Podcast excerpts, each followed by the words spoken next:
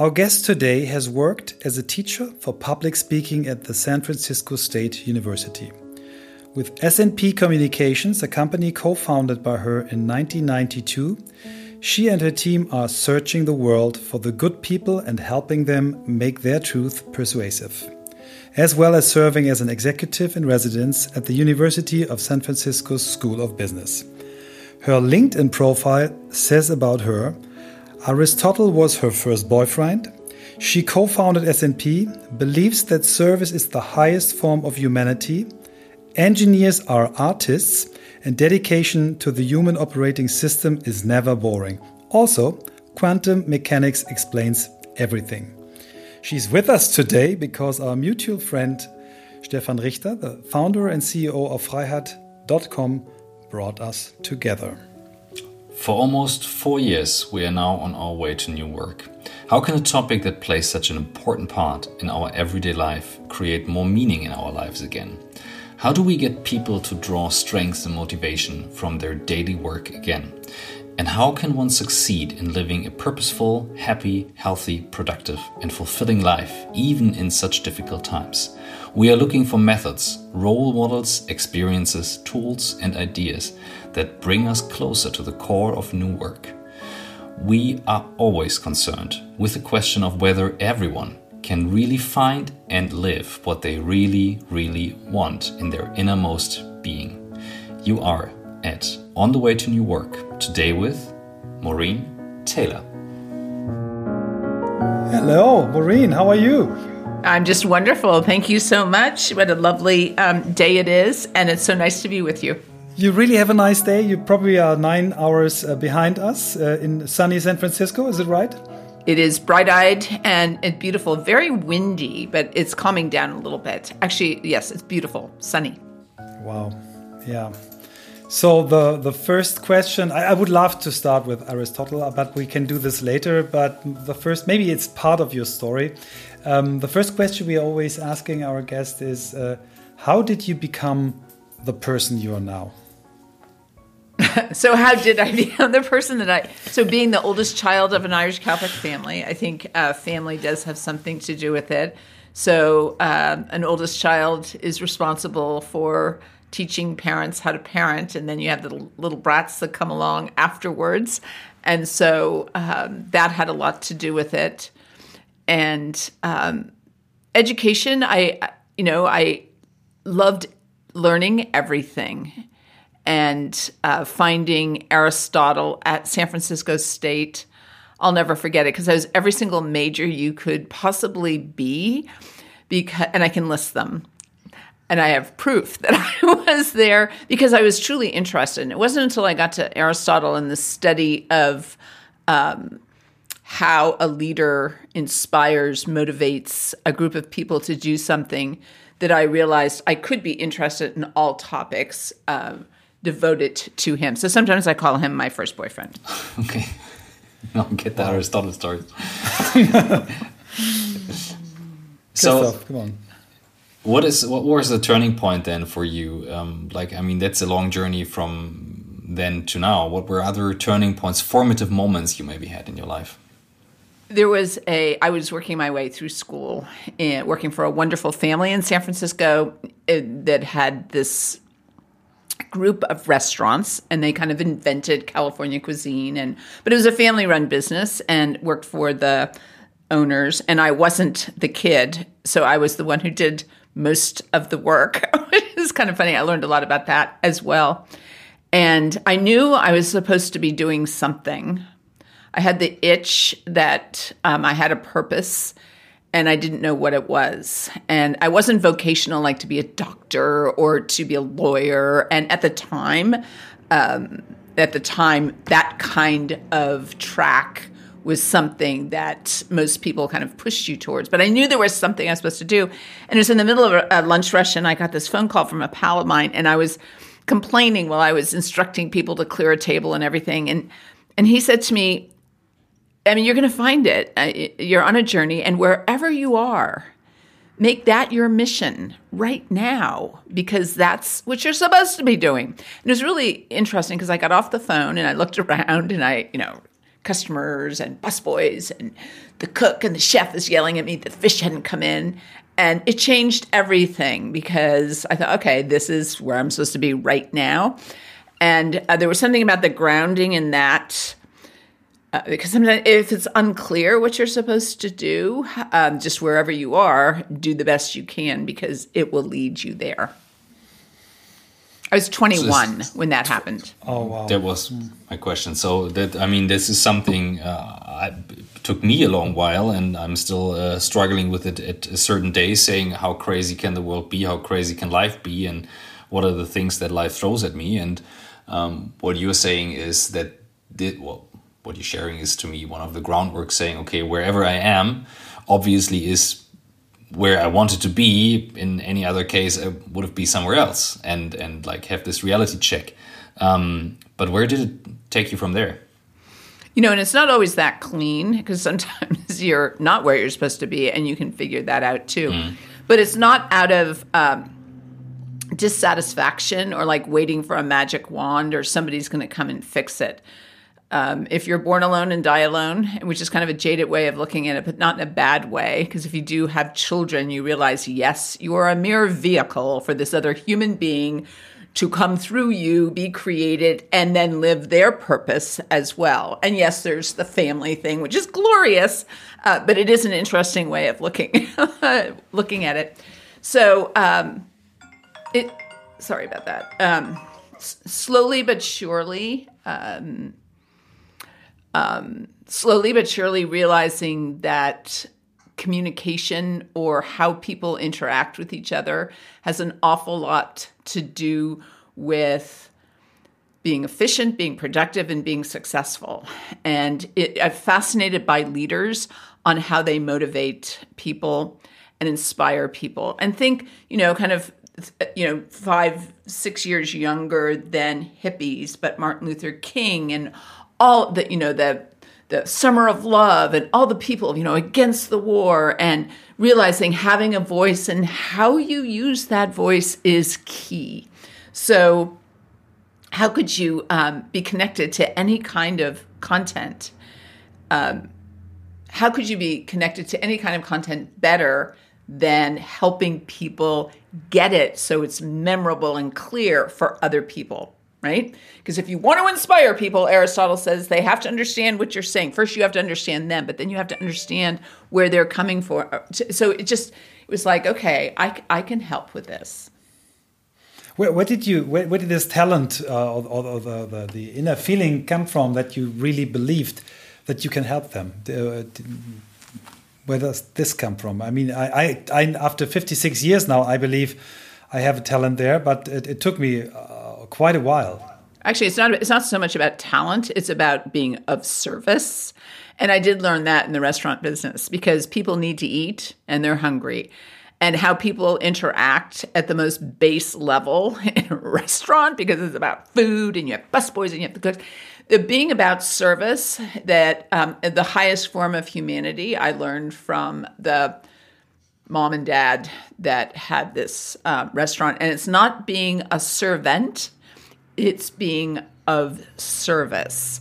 So that means you do the best that you can. You educate yourself to figure out how is it that you can help in this situation. And uh, the result is the behavior of the other people. So once you start to build on that, you see that you do have influence. And that's a huge privilege and responsibility. So it's not, it's talent, yeah, but it's second to service. Mm-hmm. Um, do, do how do you like the, the the, the servant leadership model? Are you familiar with this? Um, yes, the, and those yeah. are the only people that I I like to work with. Um, our mission is to it's Aristotle when he said again because he's my first boyfriend uh, find the good people and help them make their truth persuasive and i do think when you're talking about leadership the person it's not ego driven it's not because you know it's my ambition uh, but truly, I am responsible for all of these people and the customers and making money and all of that stuff. That attitude is so clean and clear that um, I love that. And when you when you started your company in 1992, it's it's almost 30 years ago. Um, was this the clear mission from the very beginning, um, uh, or or did this evolve over time? The Aristotle thing and a being of service and first understanding your audience understanding where people i'm the daughter of a lawyer too. So law is an interesting um, profession to be raised around. You know you always understand the other person's argument before you present yours. Um, i was in debate in high school along with dramatic interpretation but i loved finding out your argument first as i built mine so that whole understanding is so fit with Aristotle. Understand where these other people are coming from because then you can make your content clear for them to connect to them. And then making it memorable, whether it's written or spoken, it's video, it's podcast, it's whatever it is, it has to stick in people's minds if you want them to do something. So that's been it from the very beginning. Wow, yeah, I, I love this. I, I, I don't know if you, you read the book, uh, The Seven Habits of Highly Effective People is one of the seven habits, and the story uh, uh, Stephen R. Covey is is uh, uh, telling in, in this book about listening, uh, a father listening to his son in two different versions, really uh, made made me click uh, when I, I, heard this. I, I, can connect to this approach very very good. Yeah.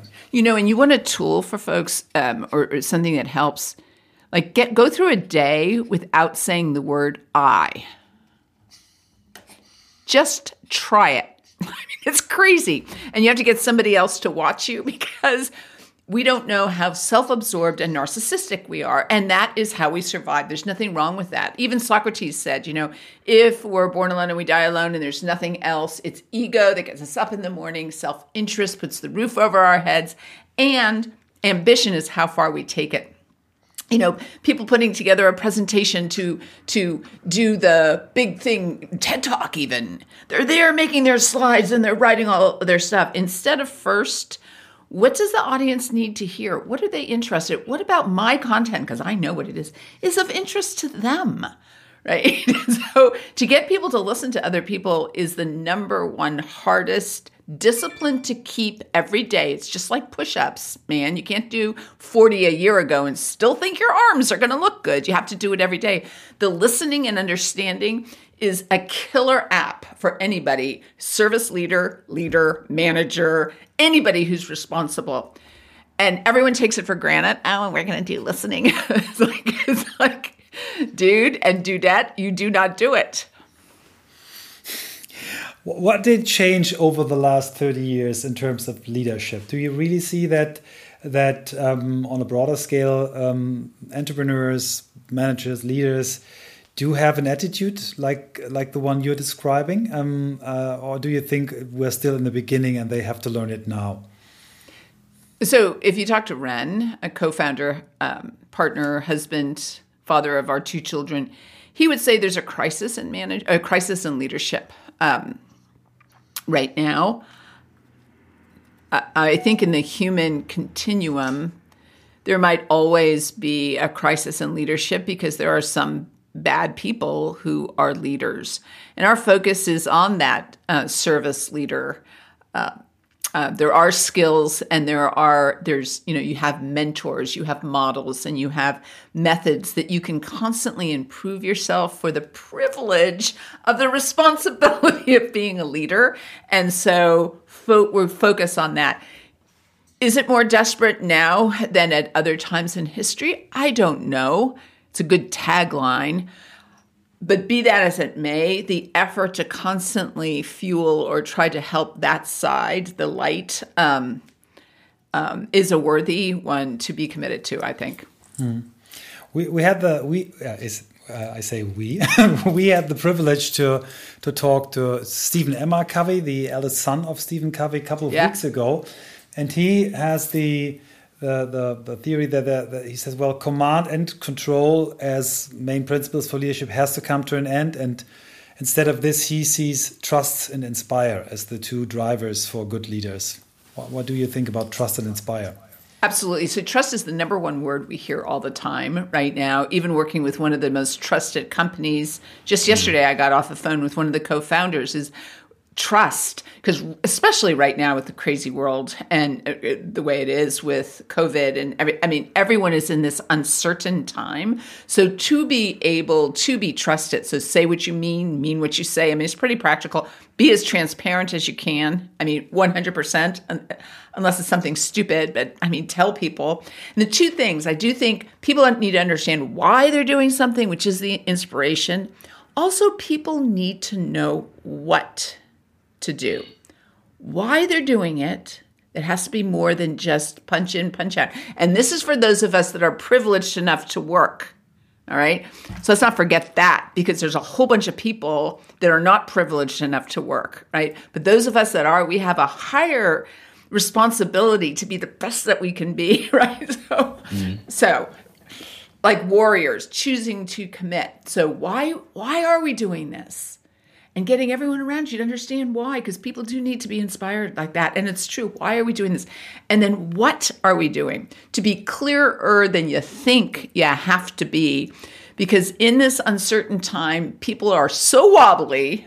I mean, even it doesn't matter education, it doesn't matter gender, color, culture, anything. People are like wobbly. So those of us that can, why and the what. And trust. Uh, like, and yeah, be trustworthy. Mm-hmm. Mm.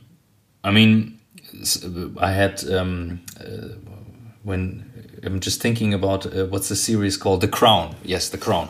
Yes. Um, there is a scene where the Queen, uh, Charles comes up to the Queen and wants to talk about um, her, with her about the marriage to Diana. And she says, "Yeah, what's the topic? What's the deal? Get up your feet. Let's not make it too long." And then she starts with. Um, if you want to be king one day, and he then says, yes, then start to goddamn behave like one. So she kind of beats it out of him. and I when I, when when when I watch it with um, uh, with a smile, I thought like, okay, this feels like hmm. We are kind of complaining a lot as leaders at the moment because the times are so difficult. Or what we're going to do. So what's what's the deal with that? It's you said it, not it's not the time that is different. It's it's complicated, crazy stuff is going on, but leaders have the responsibility to then step up and say, okay, this is yeah. the direction how it goes. What do you do with your with your co coachees and and clients and when they talk about that? I, I'm pretty sure you're not like the queen and beating the shit out of them. It's not my feeling, at least. no, no. So so so raised Catholic, right? So there's the whole guilt thing and I'm only kind of kidding, but I am reminding myself every day and every single leader I work with you are privileged. You are privileged to be in this position. And in a time like this, in a time like this, pr- privileged people have to be warriors. And there's warriors, loyalists, and citizens. But warriors choose to commit, choose to commit to be the best they can be. So you're you're uncertain. You're going through this. You're stuck with kids at home or whatever it is. I mean we're all like in this weird thing. But if you're privileged enough to be a leader you do have to think about the service to the people that you are working with so they know why they're doing something and what they're supposed to do. So uh and you know in a bad time in a bad time great things happen. Only if the people who are privileged enough to lead make themselves that example. Your sense of purpose has to so exaggerate, not in a pompous way, but in of taking care of those folks and whatever it is that you're doing. And you have to be dedicated mm. to it more so than you are usually. I think. Uh, it's uh, exhausting. Uh, Christoph very often um, uh, talked about um, a theory that um, in times of crisis, we need different leaders than in peace times. So war leaders, peace leaders. Um, I'm I feel a little bit uncomfortable with this because I, I believe that uh, that we need um, a, a, special kind of leadership uh, now, whether we are in a crisis or not. But but maybe we could discuss this. What is your your perspective on this? it's it's Stefan who came up with that. Let me show you guys. Yeah. It's, this book. Uh, Stefan and I went on a photo walk in Hamburg, and he was talking about Empire Summer Moon. It's Ah. uh, about uh, the Comanches, the rise and fall of the Comanches, and they had uh, peace leaders and war leaders. So that's uh, that's why I came up with it. I, I didn't test it, and I'm uh, like I'm, uh, but I'm curious what you think. Yes, uh, as well. But that's where it comes from. So I do think you know there's good time leaders and bad time leaders. You have a propensity for one over the other, um, just like people who are engineers and people who sell. Engineers build something to last one step at a time, and a sales sales or um, business person is a little bit more bullet point thinking right? There's it, takes both though to be successful. Because if you're just building something to last you can't make money because you need features right? Which is annoying to the person who's trying to build something. And then if you're uh, well anyway that, there's a combination of the two. So right now a bad time leader or somebody who is uh, good at rallying the troops that might have a bias towards action might um, not be as uncomfortable it doesn't matter whether you're a good time leader or a bad time leader. Sit up straight, shoulders back, nose in the air, and do the best that you've ever done. Because this thing, it's not like it's it's not war. This is this is an unusual one. I mean, I'm older than both of you, and I mean Vietnam, and my dad was World War II, and I mean, so it's not like we haven't been through stuff. This is a weird one, don't you think? Mm-hmm. Yes. It is. It is. I just a recorded it. I just recorded a video like right before this podcast for the team, um, saying it's it's difficult these days, but it's not unsolvable. The thing I believe that we have to do is we have to keep going as a team and we have to keep going together as a team. These were the two things I was saying because I don't have the answer to all the questions. I just think we have to keep going. That's the only way. so That's right. That's what I Yeah. said. So, uh, what what do you see in companies these days when when when you also say it's unusual? I mean, what are the leaders you work with asking? Uh, what do you do with them? How do you work with I mean, what's interesting is um, that you're going through the same thing as everyone else is. So, how are you able to go through the same thing that everyone else is and still stay somewhat above it? Because uncertainty and that just that wobbly feeling is very unsettling. And and there's phases of it. Like so it started in march. I mean it's going on forever. It's just taking such a long time so uh, to really be a student of the human dynamic that's going on with the team and with your people.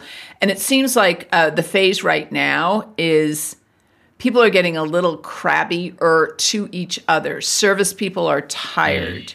We're getting sick of the kids and being at home or not being home and the up and the down.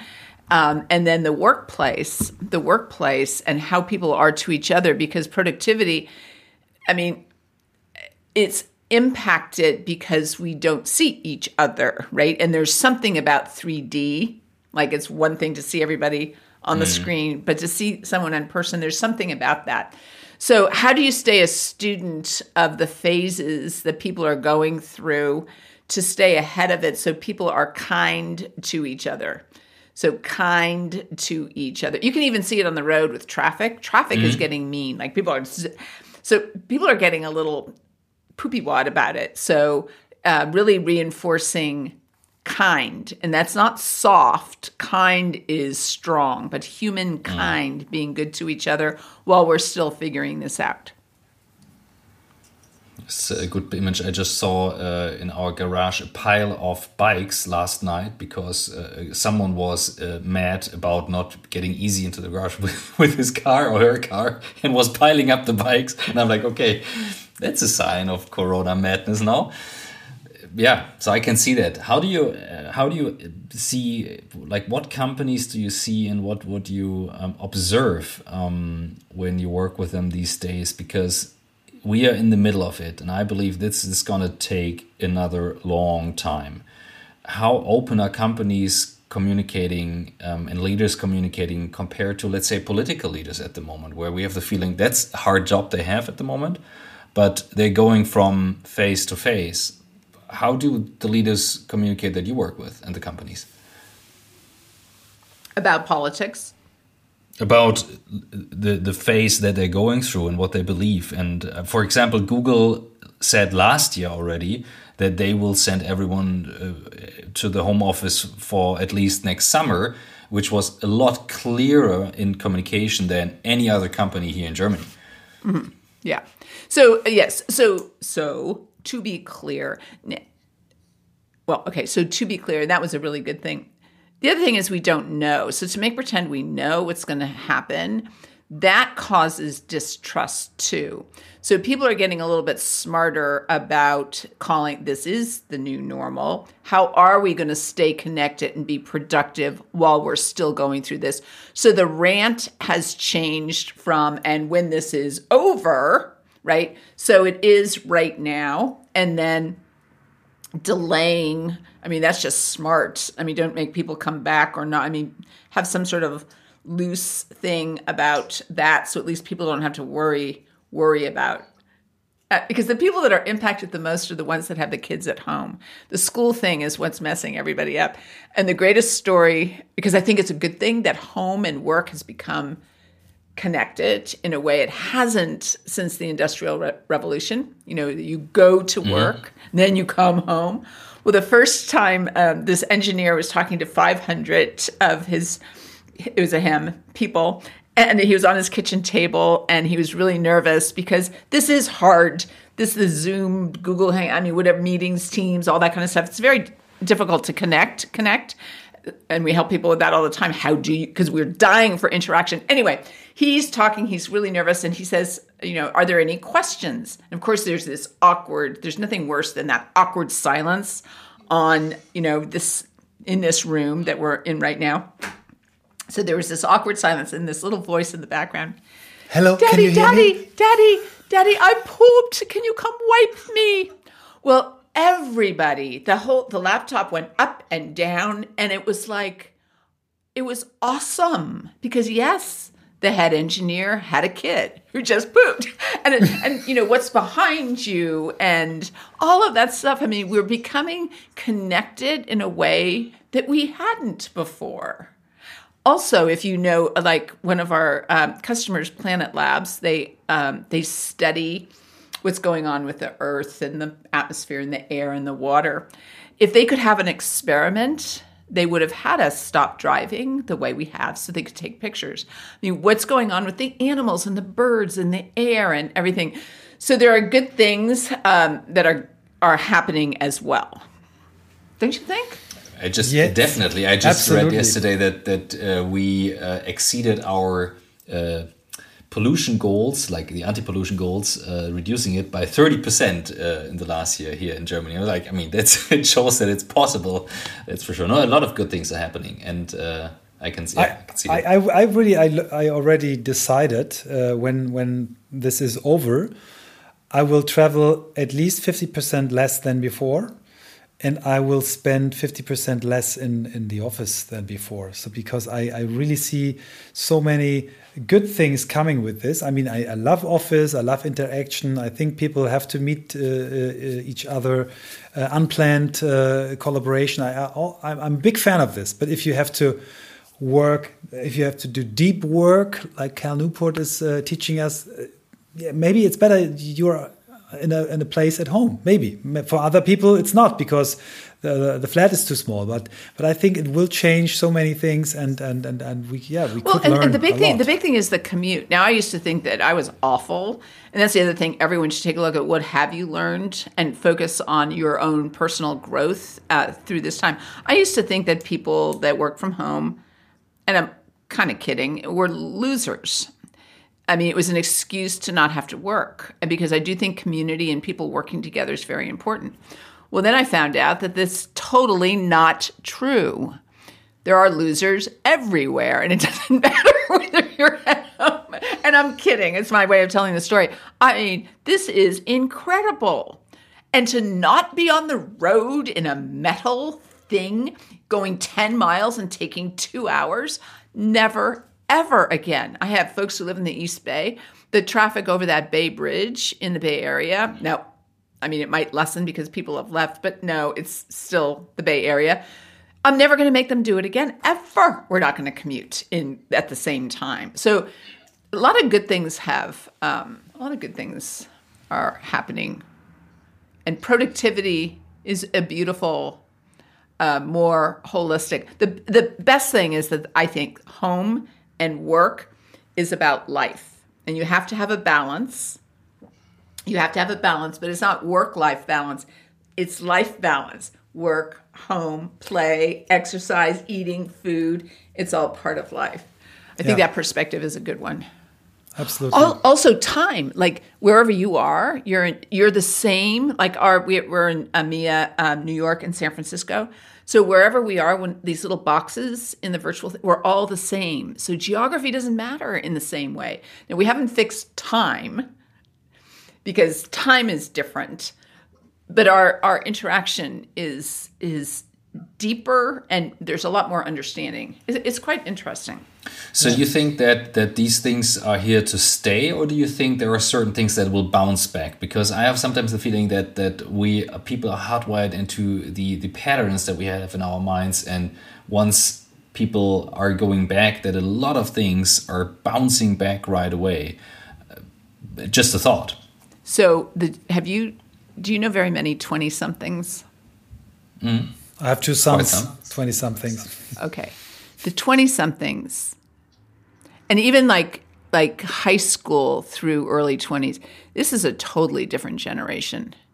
And, and uh, um, I don't know, I don't know what it is about them. But there's no way they're going to let things go back to the way they were before, right? They'll they'll keep us honest. There's something about their voice. I can't hear the words exactly, but I can I can just feel it. You know how sometimes there's mm-hmm. just a generation of, of something that I don't know. They're they're extremely powerful, serious, hardworking, mm-hmm. and questioning. They raise their hand and they ask a question. It, it's quite interesting. So no, Absolutely. I don't think we're going to go back. Cool. Love this. Um, Maureen, I've, I've watched a couple of videos of, of your work. Uh, you, you spoke on an, um, on an inspiration day three times, at least that was what I found on, on YouTube. And you, you I think your last speech you did there uh, had the topic think uh, think like a founder. Is it right? Uh, That's is, right. Is this yeah?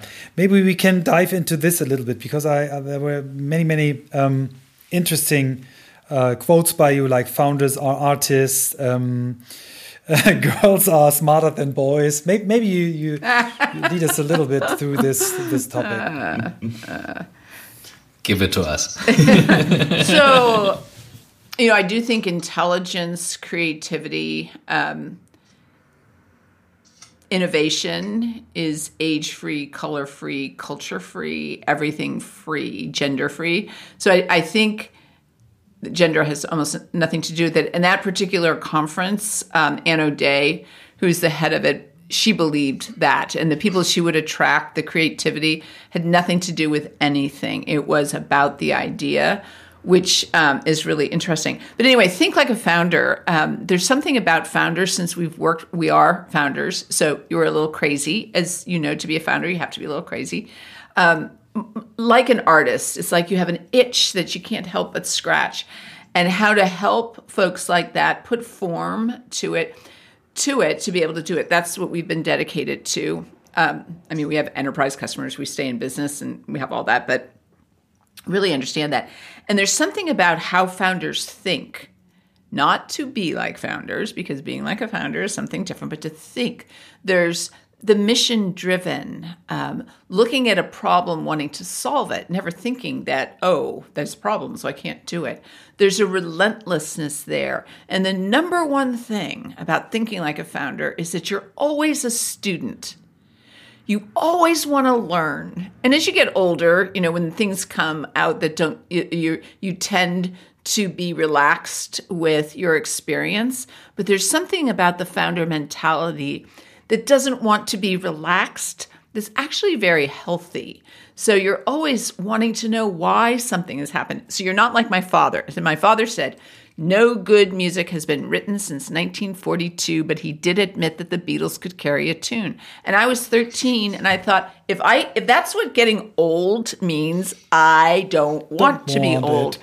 and I didn't know. I didn't know then, but that always wanting to learn. So can you get leaders and emerging leaders inside of a company rejuvenate the effort of productivity in a really good company, even if it's a big one, to have some of these mindsets and behaviors and thinking and beliefs and teach it to people to be able to think that way?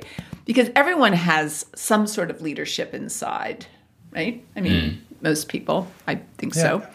So to give them that, no, number one thing is to always, instead of going, no, like I don't know if you have kids um, or if you have the younger parents, they're dealing with new math.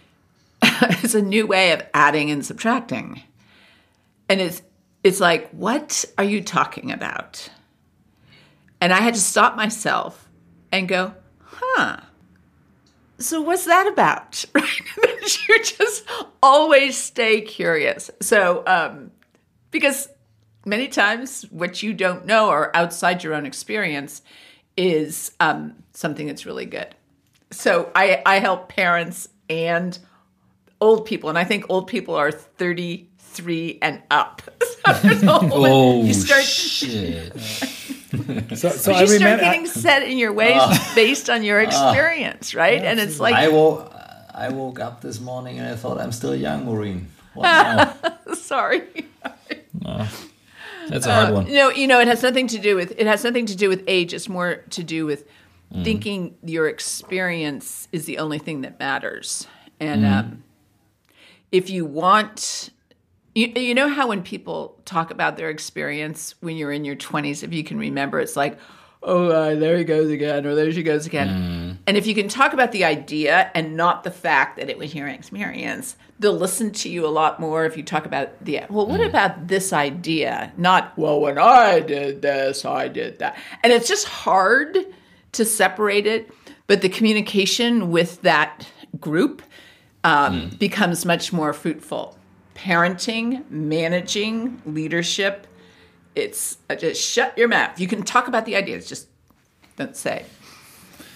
What's my dad? My dad always used to say too. Uh, he used to say San Francisco used to be such a great city. It's like, are you saying that everything just goes to hell in a handbasket? I mean, what are you? It was. It's so bizarre how old people don't like the young people, and all you have to do is like, and this shouldn't be on there because it's more personal. like parents, it should be. Like, shut your mouth about the experience. anyway. Sorry, Michael, you wanted to go ahead. So. Yeah, um, next to learning was I remember growth mindset and resilience were two topics you mentioned in this speech. Maybe we, we talk about this a little bit as well because I believe in both. Yeah, growth mindset. Um, it's it, I mean that that I mean this has partly to do with being a student and that. Um, that always seeking understanding and understanding where other people are coming from is the fundamental. To be a student for your life is fundamental to growth mindset. Resiliency is something different. The resiliency is um, i think for founders it's crazy just because you're just never going to give up you're going to beat your head against that brick wall and whether it bleeds or not you know that brick wall will come down but what are the elements of that? Like instead of hitting a brick wall, turning around and walking away, you know, if if you don't want a bloody head, how can you get people around to really investigate should that wall be there?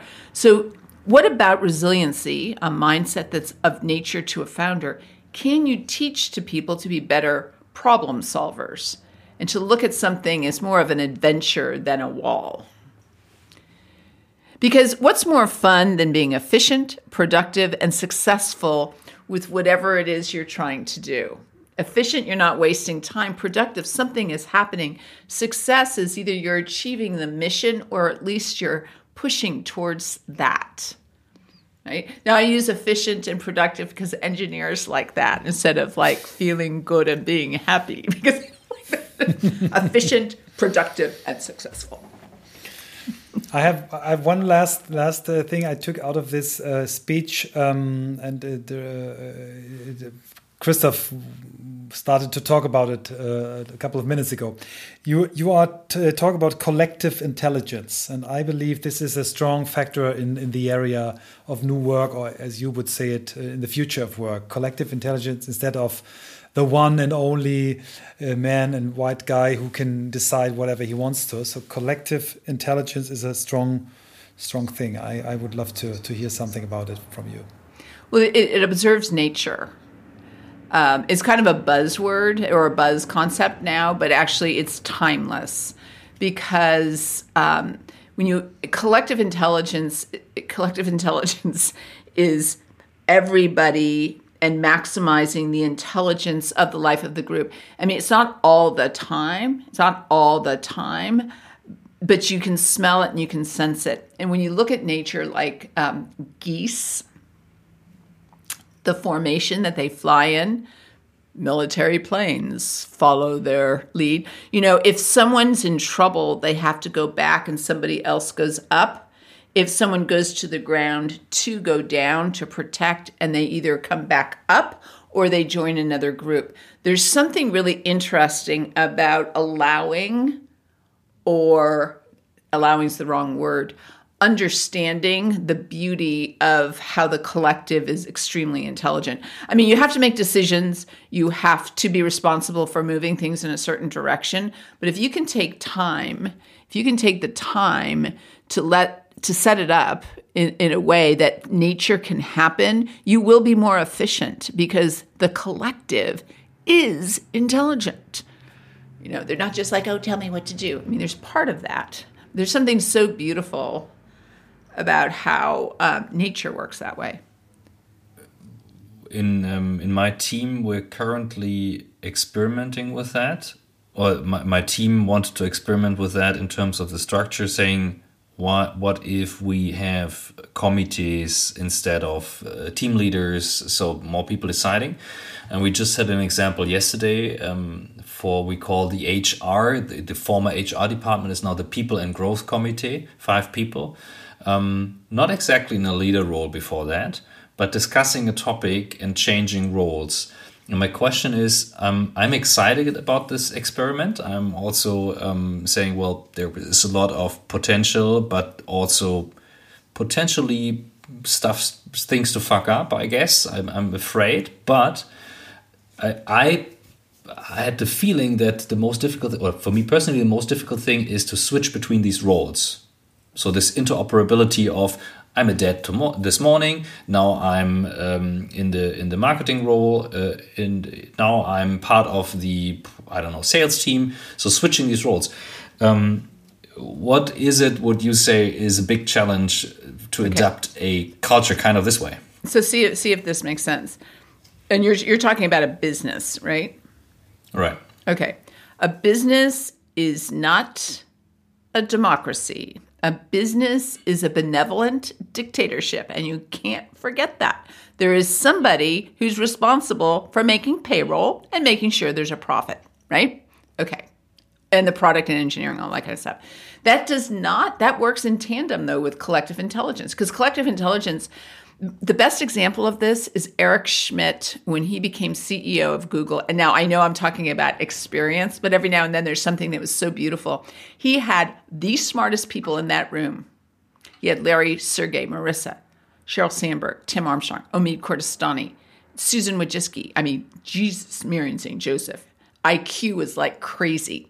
So collective intelligence at its best everyone's heard. Everyone comes up with an idea. How you prep, how you use the time, and you have a deadline on when a decision has to be made. So it's like an outline. I mean, there is there mm. is a boundary around it, and within it, the art that took place in that room was incredible. And the big thing as the leader, just make sure everyone knows that they were heard.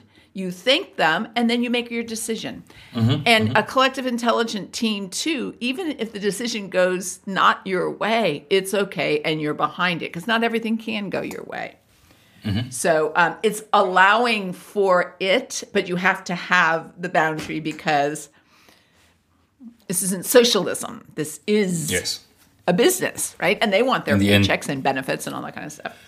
In the end, there's someone being responsible for it, yeah, and right. taking the responsibility, yeah. That's right. So, um, Michael, you're on mute.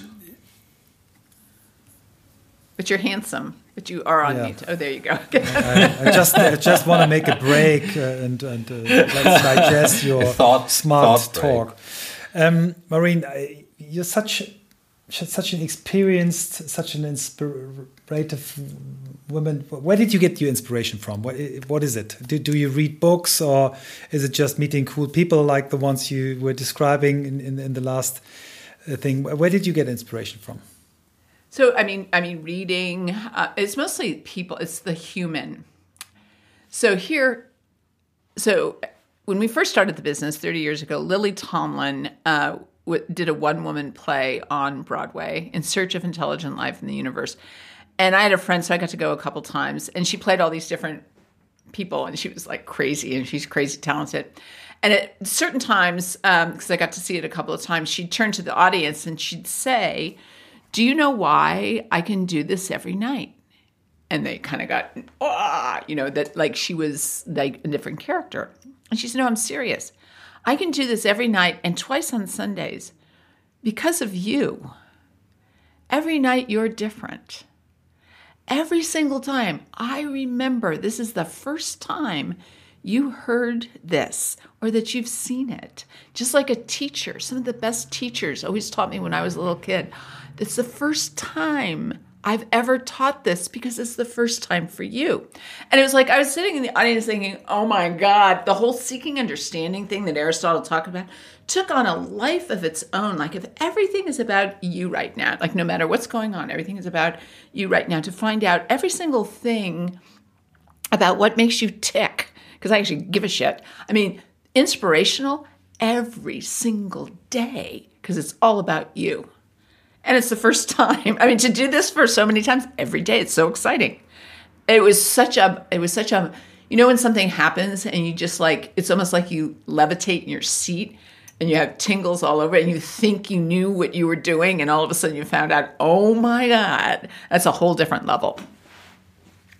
It's like the moment you describe when you uh, when you had your job at 21. Uh, so a simple thing, changing this perspective, and um, this Yeah. is something I, I take away from today.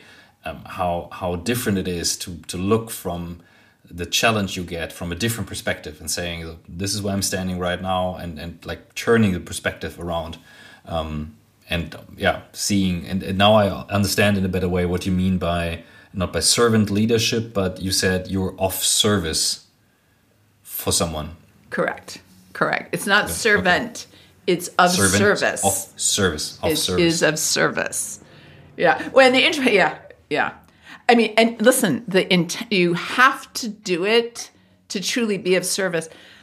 I mean, the crazy thing is what you get back is so much more than you, than you give. You've heard the expression. I think it was either Mother Teresa or one of those wonderful people who said, "Forgive me uh, for my selfishness that you allow me to serve you." Because uh, and you can't do it for that. You can't be dedicated to being of service because it's going to make you feel good. You really have to do it. You really have to do it. Um, but the the reciprocalness of it is profound. It is profound. Just can't be your intent. What were three books that you would recommend if someone would ask you right away? Give me give me three books. Read these three. Oh, um, Nancy Drew. I started uh, a girl, um, a girl detective was the first thing. I'm a, a reader. Uh, Leon Uris because I love espionage and all that kind of stuff. And then the one, I mean, Ren's the one that reads all the history um, stuff. The uh, what's it called? The um, Humankind. That's another book that's really good. Humankind, the the drunkard's walk is something that we've picked up um, lately, which is kind of cool. I'm a big espionage person. My dad was FBI and always believed the communists were under the under the bed and all that kind of stuff. So I, um, anyway. Cool. The last I don't know if that's question anything to be proud of, but there's not an espionage novel that I have not read. And I can tell you, because I think novelists get to write about what's going on without getting into trouble. So I know all sorts of things. Interesting perspective. So, So, um, if you would have a bucket list and you could write three things on this bucket list, one thing is what you still want to experience, one thing would be something you would love to learn, and the third thing was something you would love to give back to the world. So, one experience, one learning field, and one giving back. So the one thing I still need to do is to finish the book. So I live it and I'm not writing it, right? So I need to do that for God's sake. Um, that's been going. Anybody who hears this that knows me is going to go, "Oh yeah, yeah, it is, is that?" But I mean, I It's have one to do it, right? That's that. that's a thing we have in common. We we are supposed to write a book, and it's not there yet for four years. So I, but Michael is on it. Michael is on it. The lecture has the first chapters, so we get feedback on Friday. Maureen, we're on it, but but uh, I'm I, I love it that you have the same. The yeah same yeah thing. yeah Okay. yeah okay so that's that's what i need to do and so one of the things that because your um, question prompted me the other day um, Learning. What would you love to learn? see I'm, I, I okay i need to have a good answer for this um, i do think there's a um, a fight between light and dark. And it's okay that it's not defined. I've studied every religion. I kind of stay catholic with the prayer and the meditation because they're all kind of the same except people don't like each other because they call it by a different name. But anyway um, the light and the dark and to never ever give up on fighting for the light. And i do think the more um, knowledge you get and especially with going on right now i mean you could kind of like lose faith in that uh, but if you're at war and a warrior for the light, that I keep doing that, that I don't give up, that I just keep it. And I've got a track record now because it's been a while, but I want to I want to keep it um, going. Uh, That's not a good answer, but it is my answer. But it's so good. It's a very It is. good answer. Love it. All right. It's a very good answer. I love it. Uh, and we need it. We need it absolutely. And and it's something you want to give back. Maybe you what you learned you will then give back, or Yeah, yeah, yeah.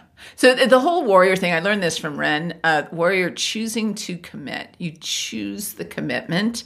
It's not like, oh, I believe. I mean, I believe too, or I'm a good citizen. I'm a good citizen. But it's more, I choose to commit, no matter what. I choose to commit. Like, so you just, you just. I mean, giving up is not an option. And whether it's my sister, the school teacher, who saves a kid every year, or Gandhi, who had the scaling gig on lots of people, wherever you are, that you do that really, really well, even if you're still in search of. But it's like, yeah, so. Love it. thank you so Thank much, you, Maureen. Thank you so much, Maureen. That's uh, for us was a very very nice evening. For Yeah. you, I hope uh, a, a, a nice morning. Absolutely. Yeah. You guys And, are um, beautiful and so much fun to talk to. I forgot that it was an interview. I thought that um, just three nice people who gave a shit about the world were actually Absolutely, that's what we what we want to create in this session. That's so cool. It's the best Really compliment. nice. Thank you. It's really nice. So Thank thank, you. you. so Stay much. safe. And I hope I get to meet you 3D at some point. We will. Okay. But in the meantime, um, you are privileged. Be a warrior. All right. Thank you. Thank, Thank you. Bye. Bye-bye. Bye bye. Take care. bye bye.